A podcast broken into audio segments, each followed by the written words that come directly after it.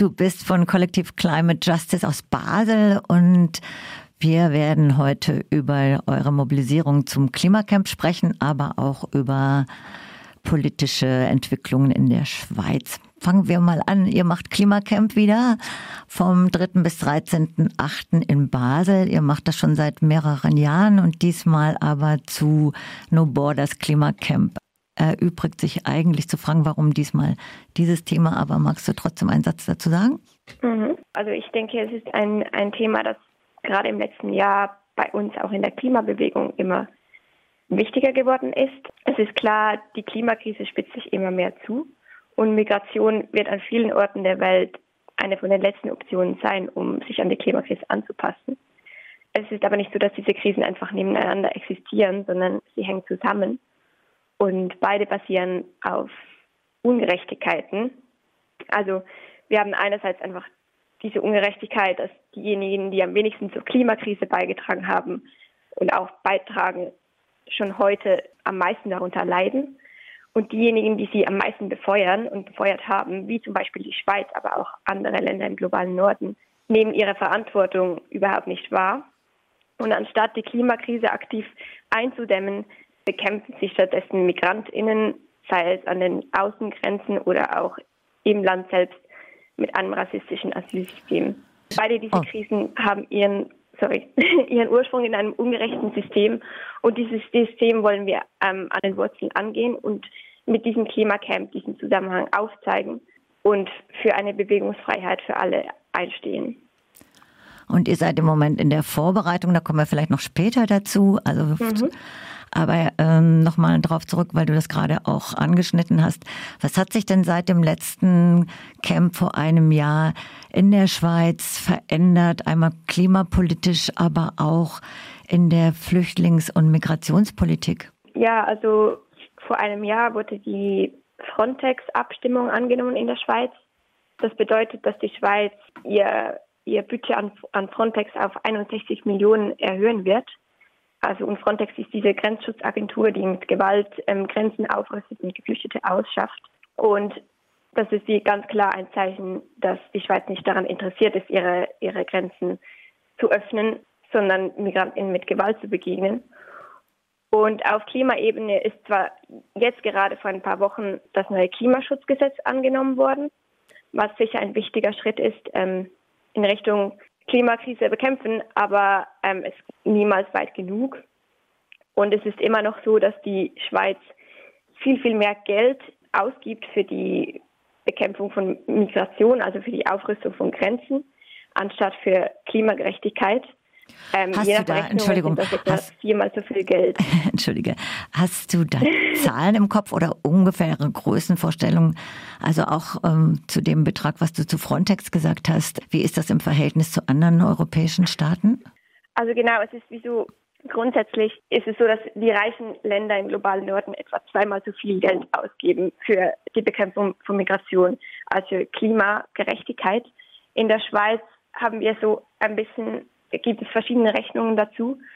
Aber es gibt zum Beispiel eine Rechnung, die sagt, dass, dass die Schweiz rund um die 450 Millionen Franken für Grenzmilitarisierung ausgibt und weniger als die Hälfte, also um die 200 Millionen Franken für Klimafonds. Und das ist schon ein krasser Unterschied. Und bei dem jetzt verabschiedeten Klimagesetz, das ist jetzt erst ab, verabschiedet worden, aber das ist noch nicht in der Umsetzung. Wie wird das eingeschätzt? Genau, also es wurde jetzt erst gerade vor ein, zwei Wochen verabschiedet. Und ja, auch wenn die Umsetzung äh, gut umgesetzt wird, ist es immer noch zu wenig weit. Also es geht halt in die Richtung, dass das Klima, äh, dass das Pariser Klimaabkommen eingehalten werden soll. Aber was ich wie an, an dem Ganzen spannend finde, was vielleicht jetzt ein bisschen von, von diesem Gesetz weggeht, aber so als Klimaaktivistin war so für mich für drei Jahren immer die Idee von meinem Aktivismus ist, war, dass ich, dass, dass wir als, auch als Schweiz, als als Regierung versuchen, möglichst gute Klimaziele zu setzen, möglichst fest die Klimakrise zu verhindern und diese Grenzen einzuhalten. Und ich denke, das ist immer noch extrem wichtig. Aber ich merke auch, dass es immer schwieriger wird und immer viel, viel, also schon halt sehr viel auch schon zerstört wurde und sehr viele Menschen schon ihr Zuhause verloren haben durch die Klimakrise. Und ich denke, in diesem Punkt, und da, da sind wir auch jetzt momentan, ist es extrem wichtig zu sehen, dass wir auch wenn gewisse Ziele vielleicht nicht eingehalten werden oder schon gebrochen worden, es immer noch so viel zu verändern gibt und immer noch so viel zu tun gibt. Ähm, und es viel wichtiger ist auch, dass wir diesen Problemen, die wir haben, jetzt mit Solidarität begegnen und versuchen, Dinge zu verändern, anstatt einfach zu resignieren und zu sagen, ach, es ist sowieso so, schon zu spät. Weil es ist schon viel verloren, aber es ist nie zu spät, noch Dinge zu verändern. Und deshalb wollen wir auch diese Themen zu verbinden, äh, verbinden und mit diesem Klimacamp auch einen Raum schaffen, wo wir eine andere Welt aufzeigen wollen. Auf jeden Fall, ihr unterstützt als Bewegung diese Klimaziele, die jetzt nach außen gebracht wurden oder verabschiedet worden sind. Aber in der, die Umsetzung ist ja immer noch mal eine ganz andere Geschichte. Und es ging ja auch um Energiepolitik und. Genau, es geht vor allem um, um Energie. Es ist wie ein, ein erster Schritt in die richtige Richtung. So. Und ich habe noch eine andere Frage und zwar in äh, Deutschland, also in der BRD und auch in Frankreich ist ja die Kriminalisierung gegen einzelne Teile der Klimabewegung so groß. Ist das in der Schweiz auch so?